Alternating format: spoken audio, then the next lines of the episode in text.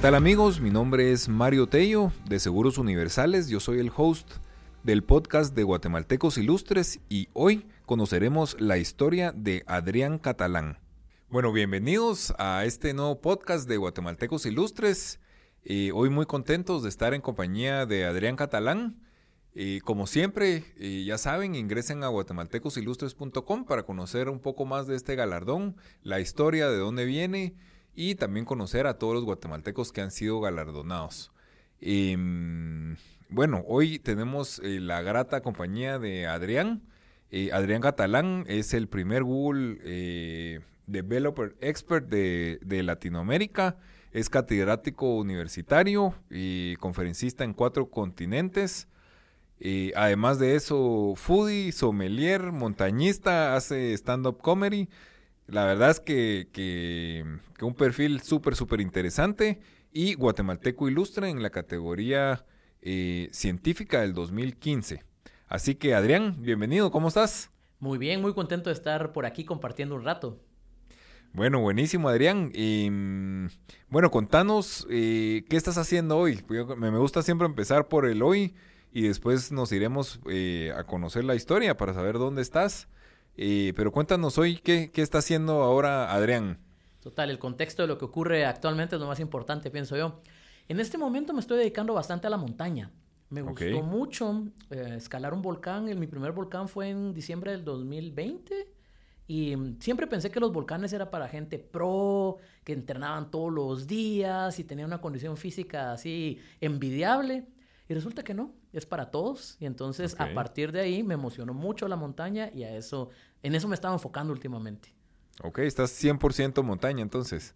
Cabal. Ya, ya pasé un poco de la media montaña, que es lo que tenemos aquí en Guatemala, los, los 4000 y ahí hice alta montaña en dos países. Tenía el proyecto de ir a este febrero a hacer el pico más alto de América, ya no se pudo y lo pospuse, pero, pero siempre estoy entusiasmado y ahora voy por el premio Quetzal, que son las 37 cumbres, es la primera vez que las estoy contando y ahí llevo como 20 y pico este año. Ok, puches, buenísimo.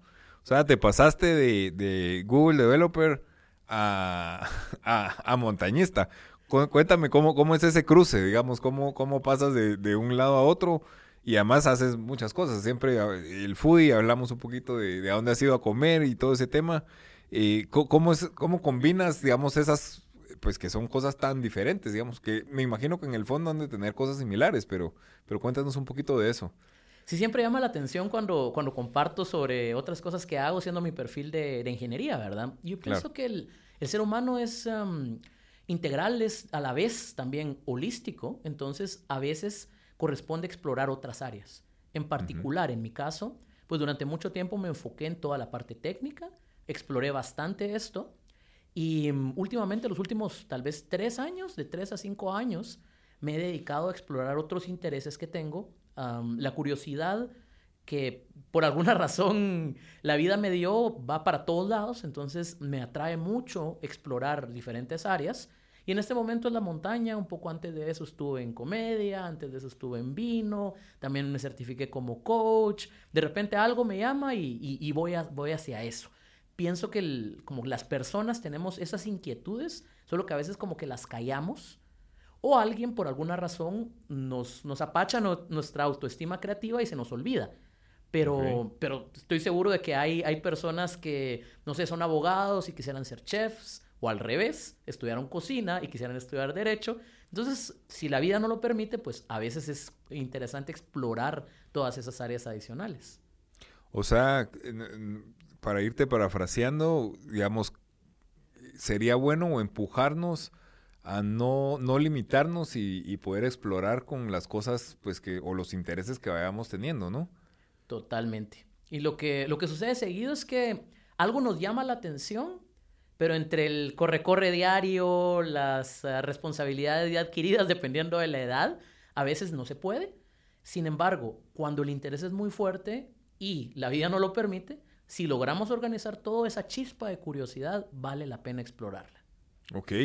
Y digamos, ¿qué, porque digamos, lo complicado es, digamos, bueno, yo tengo curiosidad y quiero, me gustan los vinos y cómo voy a ir aprendiendo, digamos, eh, pero no, pero no, no todo el mundo lo hace, digamos. Yo creo que ahí es el, como ese para mí es como el, el, breaking point, ¿verdad? Donde decís, bueno, sí lo voy a hacer o no lo voy a hacer, o lo empiezo a hacer y no lo termino, digamos. ¿Qué, qué, qué nos puedes decir tú al respecto? ¿Algún consejo o algo que nos puedas, digamos, para, para escuchar o, los que nos están escuchando que nos puedan decir, bueno, eh, esto es un, algo bueno para, o, o este consejo me podría ayudar para poder ayudarme a explorar las cosas que me gustan, ¿no? No terminarlo creo que no es tan grave como nos hacen creer. Dejar algo a medias no es tan malo porque mm, la vida es muy corta y tenemos los segundos contados. Entonces, si algo de verdad no nos está aportando, pienso yo que hay que buscar una manera de solucionarlo o interrumpirlo. El problema es no empezarlo.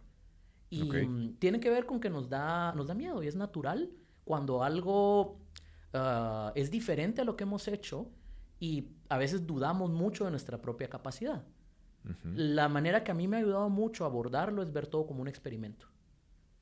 Por ejemplo, a mí me encanta leer y me cultivaron el hábito desde que era niño. Sin embargo, muchas personas no leen. Y me dicen, es que mira, este libro es gigante, solo de verlo ya me aburrí. Mi invitación usualmente es a leer una página. Si esa página te atrapa, lees otra. Y si vas bien, lees otra más.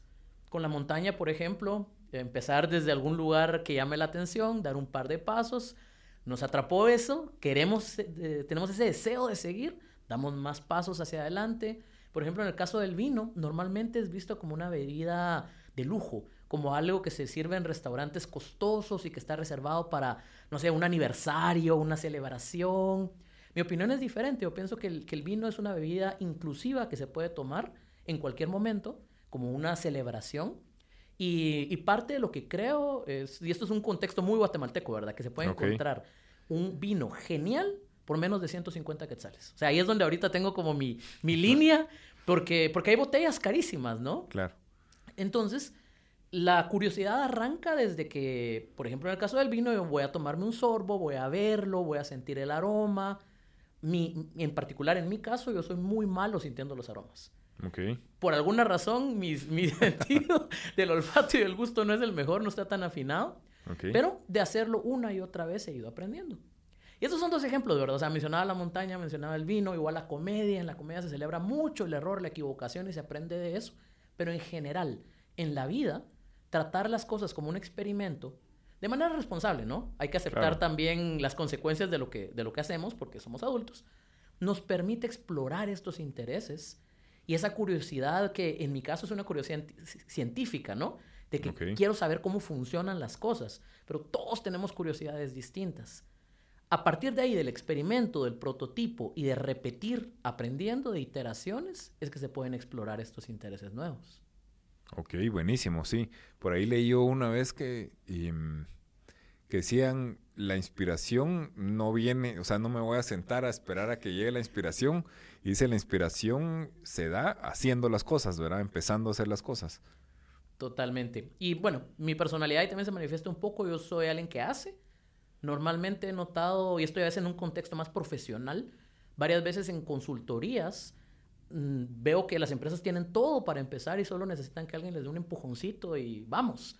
Y ese ha sido mi rol muchas veces por alguna razón que me es más complicado explicar, a mí no me da miedo empezar. Sé que me voy a equivocar en el camino, que va a tener consecuencias esto, entonces trato de estar muy bien preparado. Sin embargo, empezar es algo que a mí se me facilita bastante y he notado que a muchas personas les provoca miedo. Ok. Bueno, buenísimo.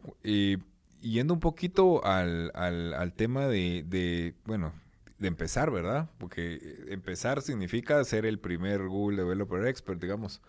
Em, creo que eso, cuéntanos un poquito la historia de cómo, cómo llegaste hasta ahí. Em, y para empezar, digo yo, yo creo que yo, conozco tu historia y, por ahí sé que van a haber un poquito más de otras dudas que van a ir ampliando, pero cuéntanos un poquito. De, esto podemos hablar durante horas. Lo bueno es que tenemos solo un tiempo corto, así no aburrimos a nadie de los que nos está escuchando. Ah, la, lo que a mí me gusta marcar como un punto de, partida es que a pesar de que estudié una ingeniería, algo que va por el lado científico, siempre tuve un espíritu de educador.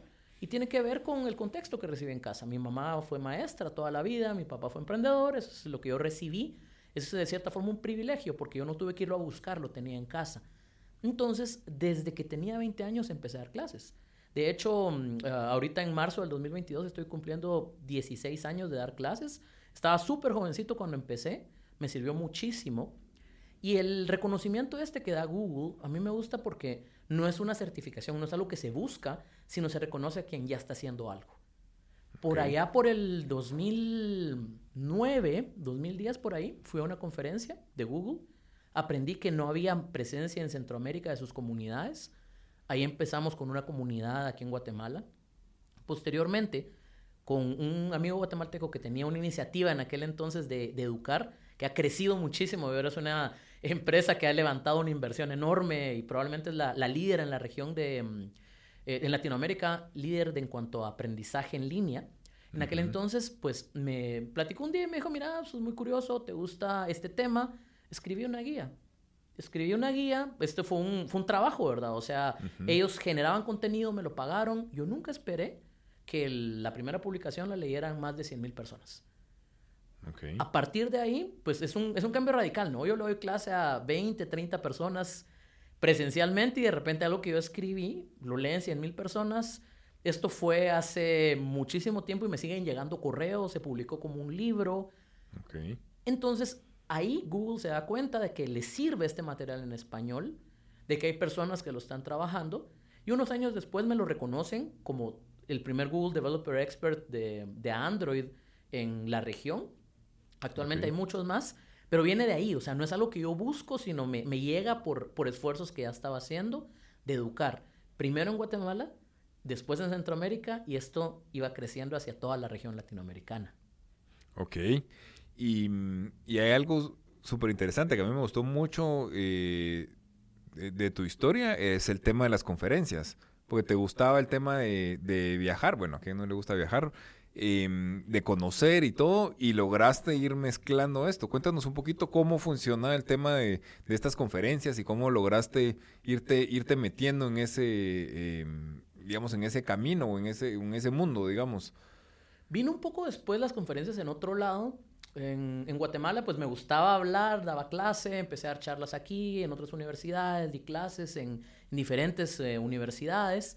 Sin embargo, noté que hay una diferencia entre recibir algo puntual en una conferencia que dura, no sé, 30, 40 minutos versus recibir una clase, y ambos me interesaban. Entonces, trabajé varios cursos en línea.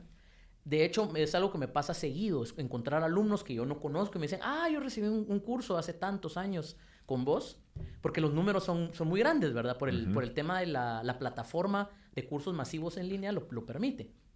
Entonces, por ser parte del programa este de Google, ellos cubrían mis gastos de viaje. El avión, el hotel, etc. Y permitían que yo viajara a ciertos lugares. Más o menos por el 2015, 2014, por ahí, me di cuenta de lo importante que era la representación. A todos los eventos que iba, miraba a, europeos, gringos, blanquitos, altos, dando las charlas. Entonces en un punto dije, yo puedo dar este contenido.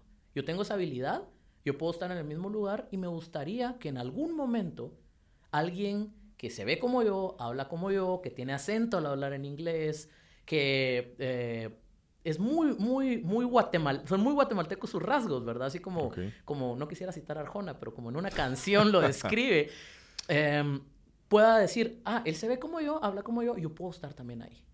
Entonces ahí empiezo a buscar ya no dar charlas en Latinoamérica, sino en otros lugares. Y charlas en inglés en Estados Unidos, en Europa, en Asia. Y de, cierta forma eso me lleva a más lugares. Es un esfuerzo de, varios años y de picar piedra, trabajo de hormiga que le dicen. Pero se combina muy bien con el programa del que ya soy parte y eso me permite llegar a muchísimos lugares. Ok. ¿Cuál es este programa del que, del que tú eres parte? El, programa de Google Developer Experts, que cubre los gastos. Entonces, em, éramos poquitos al inicio y a veces decían, tenemos una necesidad de que vaya un mentor a India. ¿Quién quiere ir? Okay. Yo levantaba la mano y digo, yo quiero, ¿verdad? Estoy al otro lado del mundo, mi boleto de avión va a salir carísimo, pero, pero yo quiero, yo puedo. Entonces alguien de Google me dice, ningún problema, aquí tienes, este es tu presupuesto, compra tu boleto te esperamos en, Bangalore y vas a ser mentor del top 15 empresas que están usando nuestros productos de Google. Esos, esos detallitos siento yo que valen mucho porque ellos ah, lo que querían era conectar con las empresas de un ecosistema muy vibrante como el de India. Y normalmente a quien hubiesen llevado era alguien de Estados Unidos o alguien de Europa y de repente por ahí se, se cuela alguien de Latinoamérica, alguien de Guatemala. Normalmente cuando, cuando ponen los mapas, a mí me da mucha risa, ahora ya hay más gente involucrada en el programa, pero estaban arriba en Norteamérica, en el sur, por ahí en, en Chile, en Colombia, y colado un puntito a la mitad. En medio. Cabal, en, en Guatemala, ¿verdad? Y, y, esto me permite conectar con comunidades y empresas de otros países. Ok. Bueno, echándonos un poquito para atrás, bueno, tú eres ingeniero, cuéntanos qué estudiaste y si tienes algún, algún estudio después de la ingeniería, eh, solo para ir entendiendo cómo, cómo te fue, eh, porque me acuerdo que había algo ahí, digamos que eras un poco tímido, pero cuando hablabas en público hablabas muy bien, me acuerdo yo de la historia, para que nos cuentes un poquito de esa parte. Eso es curioso porque siempre me toca defender que soy introvertido. Sí. Y um, un poco tímido, ya me lo he quitado bastante. Sin embargo, son rasgos de personalidad. Estudié igual un poquito joven, desde los 17 entré a la universidad y, eso tiene que ver con que cuando estaba muy pequeño y tomaban decisiones por mí, mi mamá dijo, ah, ya puede y que se vaya al colegio. Se lo agradezco mucho porque eso me permitió desde joven em, tener la oportunidad de, de, rodearme de personas mayores y eso me ha hecho madurar bastante durante toda la vida. Estudié una ingeniería de sistemas de primero Luego hice una equivalencia y estudié otros dos años para ingeniería en telecomunicaciones. Me quedaron un par de cursos pendientes. Trabajé en eso y me di cuenta que no era lo que quería. Espero algún día concluirla. Obtuve una primera maestría en redes de computadoras y seguridad informática. Me dediqué también a eso en algún, en algún momento de mi vida. Me di cuenta que no me gustaba tanto como el desarrollo de software. En un punto participé en un concurso donde eh, quería compartir ciertas ideas que tenía desde joven, pues tenía ideas para lograr un cambio global, pero no las podía transmitir bien. Me di cuenta que necesitaba un poco de negocios. Estudié una maestría de negocios con especialidad en marketing y después me incliné más por la educación. Estudié una maestría en dirección y producción de e-learning. Por ahí empecé otra maestría y la dejé, la dejé al inicio y ya eran, ya eran muchas, ya era colección. Entonces elegí mejor tomar cursos individuales hace unos, eso fue hace tal vez unos cuatro años. Y posterior a eso es que estaba explorando diferentes disciplinas y ya no tanto estudios técnicos o, formales de obtener un, título. Ok, interesante. Me, gusta esa parte de, bueno, de la, de la educación formal, que la verdad es que pues la tienes, o sea, es suficiente educación formal la que tienes y te pegas el, el, digamos, te vas a cursos y estás haciendo otras actividades totalmente diferentes. Digamos, eh, ¿qué, qué, qué has aprendido qué has, o qué has ganado en esa parte, digamos? Probablemente lo más valioso ha sido ver eh, la vida desde diferentes perspectivas. Okay. Principalmente en disciplinas ingenieriles, nos enseñan a resolver problemas. O sea, el entrenamiento, no importa qué ingeniería sea, nos enseñan a resolver problemas de una manera metódica. Okay. De hecho, hay una broma que dicen que pasa si se mezcla un dálmata y un ingeniero, dicen que se obtiene un dado, por lo cuadrado, ¿no? mi, mi, forma de pensar siempre ha sido flexible pero enfocarme en otras áreas, como la comedia, por ejemplo, me ha permitido flexibilizarlo aún más. Ok. Entonces, hay veces, eh, quien me enseñó mis primeros cursos de comedia me decían, no, no te detengas, o sea, simplemente déjate ir, así como que estás en un resbaladero y lo estás disfrutando. Pero hay una parte de mí que me decía, no, o sea, ¿qué van a decir? Uh, ¿Qué puede pensar alguien más si te equivocas? Ese, es, esa como lucha interna y de cierta forma salir de la zona de confort me ha permitido crecer mucho. Ok, interesante, interesantísimo porque siempre, siempre, siempre dicen si, si, si estás incómodo, ahí debes estar, ¿verdad? Porque ahí es donde estás aprendiendo muchas cosas y, y, agregando, agregándole valor a uno mismo, ¿no? Totalmente. Y es un proceso, ¿no? Incomodarse a sí mismo. Sí, ¿cómo, digamos, todas estas, eh, pues son como pasiones, ¿no? Digamos, eh, eres, eres, foodie, sommelier, eh, montañista, digamos. Em, ¿Las has ido haciendo de una en una o, o has ido cruzando, digamos? O sea, o, haces dos al mismo tiempo o te enfocas, digamos, tal vez va un poco el tema como de enfoque o cómo logras enfocarte en, en diferentes cosas, que yo creo que eso, em, pues ahora está de, moda el tema de multitask, que no, no yo creo que no, no, realmente no somos tan multitask, Pero, pero ¿cómo ves esa parte? Para que nos, nos, nos des un poquito ahí de, de contexto y de, y, de, y de, tu historia o cómo lo haces tú. A mí me gusta mucho enfocarme y creo que lo hago bastante bien y eso me ha permitido alcanzar diferentes metas, aunque no estén trazadas explícitamente.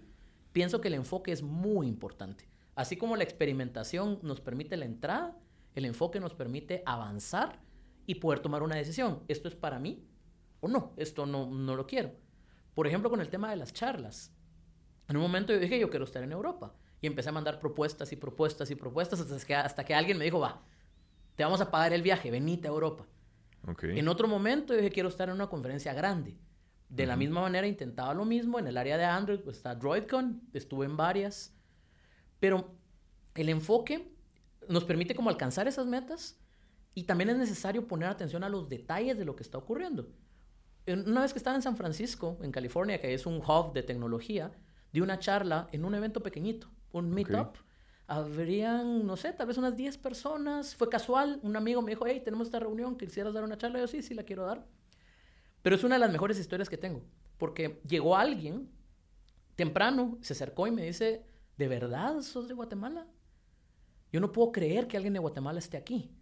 Yo vengo de Fresno, acabo de manejar, no sé, creo que tres horas, me dijo porque a mí me trajeron de niño a, California. Fue un, migrante de una situación muy difícil. Y me decía, no puedo creer que haya alguien que sea el mismo lugar donde yo nací, que sea tan inteligente para estar dando una charla aquí. Yo no se lo atribuyo tanto a inteligencia o habilidad, sino al enfoque. Y aunque no fue una conferencia gigante, para mí fue muy recompensante escuchar eso. De, de alguien que se identificaba. De la misma manera tengo, tengo historias de alumnos de otros lugares, etcétera, y tiene que ver con el, con el enfoque. Lo mismo pasa con todo lo demás. Por ejemplo, la montaña, mi, primer volcán fue en diciembre del 2020. En junio del 2021 yo estaba haciendo alta montaña en Perú, metido entre la nieve.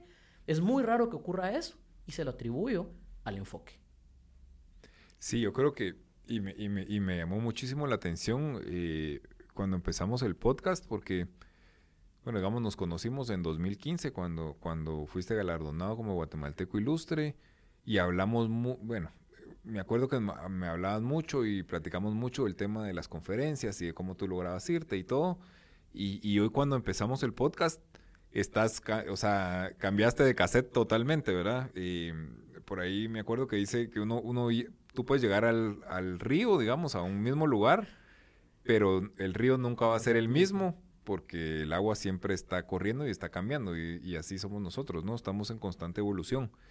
Y, y, me doy cuenta de esa evolución y ese enfoque porque hoy no me estabas hablando nada de lo que hablamos hace cinco años, me estás hablando de, otra cosa totalmente diferente y, siento tu enfoque, digamos, ahora me hablas de, de, las, de los 23 eh, volcanes, montañas eran. Eh, son 37 en total. Ah, no, 37. Llevo, 23. Y llevas 23, ajá. Y, y, tu enfoque está totalmente cambiado, ¿no? Sí, sí, sí. Y eso es curioso cómo, cómo se nota desde afuera, ¿no? Tal vez eh, para mí es normal hablar de una cosa después de otra, pero para alguien externo va a ser muy notorio.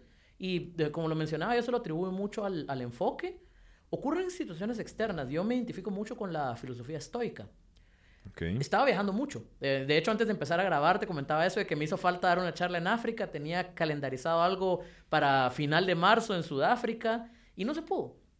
Entonces, en vez de, sentarme a, lamentar que, no ocurrió, prefiero enfocarme en lo, que, en lo que se puede hacer. En este caso, pues en este momento de mi vida, creo que a lo que más atención le estoy prestando es escalar montañas. Ok, buenísimo. ¿Y qué más hay para, para Adrián? Bueno, ya, bueno, ya tenemos todo lo que, lo que hemos dicho, ya para, no lo voy a repetir para no cansarlos, pero ¿qué, qué, qué tienes? ¿Cuáles son las espinitas que tiene Adrián ahí para, para ir revolucionando, ir aprendiendo? Por un lado, mi, mi faceta de educador va a estar siempre presente y se manifiesta de diferentes formas, entonces estoy muy enfocado en eso, en el trabajo me interesa que, que, haya acceso a más personas de algún tipo de educación. Hay un par de proyectos para mm, involucrar a, más personas en esto, en los que he estado trabajando.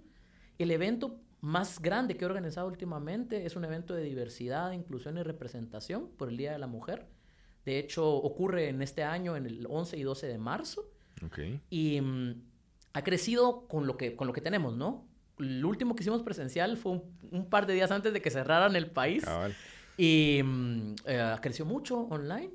De hecho, este año tuvimos 275 propuestas. Ahí pasé horas leyendo, maravillándome del talento de tantas mujeres que, quieren compartir eso. Vamos a tener 70 conferencistas. A esto le he dedicado bastante atención y me interesa que siga creciendo. Mejor si ya no tengo que involucrarme tanto, si puedo cederlo para que alguien más lo, maneje. En cuanto a eventos está eso por un lado, el tema educativo de representación. Eso es un tanto profesional, laboral, digamos. Em, en cuanto a la montaña, sigo intentando escalar hasta donde pueda. Quería ir a la Concavo este año, no se pudo. Espero poderlo hacer el, el próximo año. Antes de eso me voy a volver a ir a Perú y a Ecuador a mitad de año. Y esto requiere un proceso, igual que la mayoría de cosas en la vida, ¿no? Entonces eh, me toca organizarme para poder seguir entrenando. Y muchos experimentos. Me encanta hacer experimentos. Justo anoche estaba cocinando para la semana. Me voy a ir el, fin de semana a un viaje largo de un, de un volcán que no puedo compartir.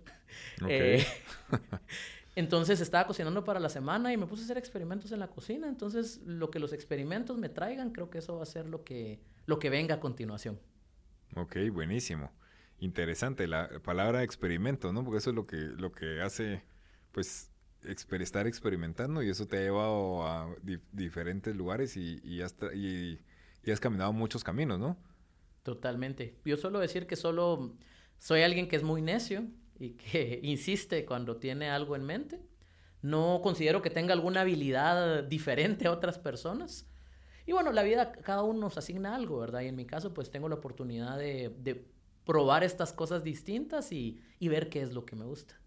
Ok, me llamó muchísimo el tema de, del tema de inclusión y de mujer, de lo que de lo que hablaste. Cuéntame un poquito qué has hecho, qué te ha dejado, qué has visto y qué quisieras hacer en esa parte, que creo que es un tema bien, bien, bien importante, ¿no?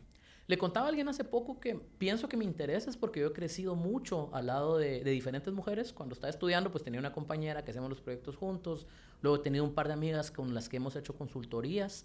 Y considero que la industria tecnológica es un tanto tóxica específicamente para diversidad e inclusión. El tema de género es solo uno, pero hay un montón de temas que mm, se requiere mejorar la diversidad e inclusión. Entonces, lo que he intentado con el evento este es primero abrir espacios. Afortunadamente, después de años de estar dando charlas, mi voz es escuchada. Entonces, trato de abrir espacios para que voces de otras personas se escuchen. Y en este, en este contexto, pues es donde he intentado abrir un poco espacio en el tema de género. Y el evento en particular, lo que busca es exponer mujeres que quieren compartir sus historias. Empezamos con algo sumamente técnico, contenido de, de desarrollo de software, y esto se ha abierto a un sinfín de temas y las propuestas, a mí me encanta ver temas de mujer en la arquitectura, en el derecho, en ciencia política, y resulta que en, diferentes contextos hay diferentes retos. Entonces el evento fortalece las redes de apoyo. Tenemos únicamente conferencistas mujeres desde hace, desde hace cuatro años y permite que construyan vínculos, que haya networking, que se conozcan. Me recuerdo este último evento presencial, no tuvimos tantas speakers, eh, una mesa en un restaurante estaba llena solo de conferencistas, hablándose entre ellas, conectando, compartiendo. Eso es lo que buscamos con este evento. Ok, buenísimo, buenísimo. Yo creo que, que es súper importante. Nosotros, bueno, Guatemaltecos Ilustres, tú sabes, nace de del tema de la Olimpiada Nacional de Ciencia.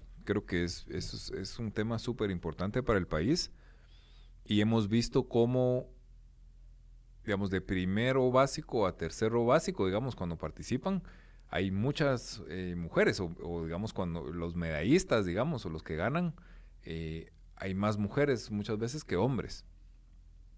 Pero en diversificado... cambia. Cambia. Y realmente son casi tres a una, o casi, digamos, los, los, medallistas de oro, digamos, de las cuatro, em, de las cuatro materias, a veces son solo hombres, digamos.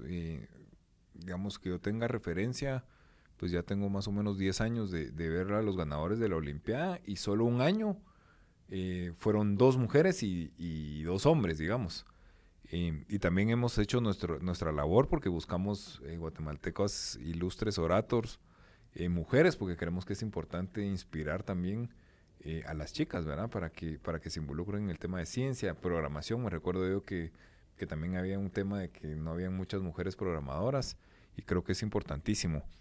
Em, Adrián, para ir cerrando, eh, ¿qué consejo le podrías dar? Yo sé que, y, me preguntaste al inicio, ¿quién, quién, quién iba a escuchar el podcast? Yo creo que seguro va a haber mucha gente joven, solo por la, eh, te decía, solo por el tema de población de Guatemala, seguro van a ser más jóvenes que, adultos. Em, así que, ¿qué, consejos le podrías dar a los jóvenes, a la gente que nos esté escuchando eh, y tiene ganas de emprender? Bueno, creo que, eres el experto para empezar cosas eh, y para dejarse ir hasta lo profundo. Entonces, cuéntanos, ¿qué consejo le podrías dar a las personas para, em, para empezar eh, para hacerlo, para hacer las cosas y para que se animen a, aprender o, pues así que, que, hagan. Yo creo que lo más importante es hacer, ¿no? Pues justo lo, lo, que acabas de decir, el principal consejo es hacer, no quedarse de brazos cruzados. Hay veces que las circunstancias que, que nos rodean nos llevan a, a tener miedo. Eh, a mí me encanta cómo funciona el cerebro. Hay una parte que se llama la amígdala. La amígdala se activa cuando hay miedo y entonces nos, nos dice, cuidado. Y cuando estamos en ese, en ese punto es más sobrevivencia. Y muchas veces ocurre por, por lo que nos llega de diferentes medios de comunicación. Pienso que sin, sin ser irresponsables, ¿verdad? Sin, sin eh, dejar a un lado lo que ocurre a nuestro alrededor, porque las circunstancias a veces pueden ser complejas, hacer algo no requiere que sea gigante, que es lo que muchas personas piensan. Podemos empezar con algo muy, muy pequeño y irlo haciendo crecer poco a poco. Lo importante es dar ese primer paso. Si nos dejamos dominar por el miedo, no va a haber oportunidad de explorar. Un poco eso es, mi, espíritu es de explorador, ¿verdad? De ver, ver qué, encuentro en algún lugar. Y en el camino van a haber algunos problemas, siempre. Pueden haber fracasos. Parte de algo que caracteriza al pueblo guatemalteco es que no somos buenos con incertidumbre. Está hasta este dicho de más vale pájaro en mano que 100 volando, ¿no? Claro. La incertidumbre no necesariamente es mala, yo no voy a tener el control siempre.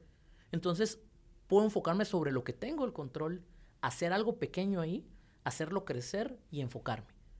Si esto me, está creando y aportando valor y yo lo puedo capturar, voy a seguir ahí. De lo contrario, voy a cambiar alguna otra cosa. Y pienso que esto es independientemente de la edad, es simplemente más una forma de pensar yo estoy como, como a la mitad del camino, digamos, pero, pero veo, veo algunas personas eh, que tienen un par de añitos más que yo y, y, ahí están en la montaña o ahí están en el tema de la comedia o en lo del vino, que esos son mis gustos, ¿verdad? Pero así como encontramos a alguien que, que está aprendiendo y está en sus 50 o 60, encontramos a alguien que está aprendiendo y está en sus 20. Entonces, más allá de la edad, es este, este espíritu de poder eh, transformar lo que me rodea, de poder hacer, de poder crear, que pienso que es algo natural del ser humano. A veces nos lo apachan y nos dicen, no, no puedes. Entonces, hacer eso un poco a un lado y hacer, crear, porque somos creadores por naturaleza. Ok, buenísimo. Si te parafraseo, podrías, estarías de acuerdo si te digo que lo más importante es empezar. Totalmente. Bueno, buenísimo. Bueno, Adrián, pues la verdad es que te agradezco muchísimo. Eh, pues realmente es un gusto siempre platicar contigo y, cada, vez, cada vez me sorprendes, porque cada vez estás metido en, otra onda totalmente diferente. Así que muchísimas gracias. No sé si hay algo más que quieras agregar. No, siempre un gusto compartir, muy contento de estar por aquí. Felicidades por este proyecto nuevo. Soy muy fan de todo lo que hacen desde Guatemaltecos Ilustres. Soy muy contento de, ser parte de, de este reconocimiento que no se detiene. O sea, siempre están haciendo cosas nuevas y, de verdad admiro mucho el, esfuerzo y todas las ganas que le pone todo el equipo. Así que felicidades por eso. Muy contento de compartir y a quien nos esté escuchando, pues si en algo puedo apoyar, es muy fácil encontrarme en, internet. No tengo redes sociales, las cerré hace un tiempo, pero contactarme es relativamente fácil. Entonces, si yo puedo apoyar en algo, lo que sea, a alguien que nos esté escuchando, pues búsquenme en internet, contáctenme, estoy a la orden.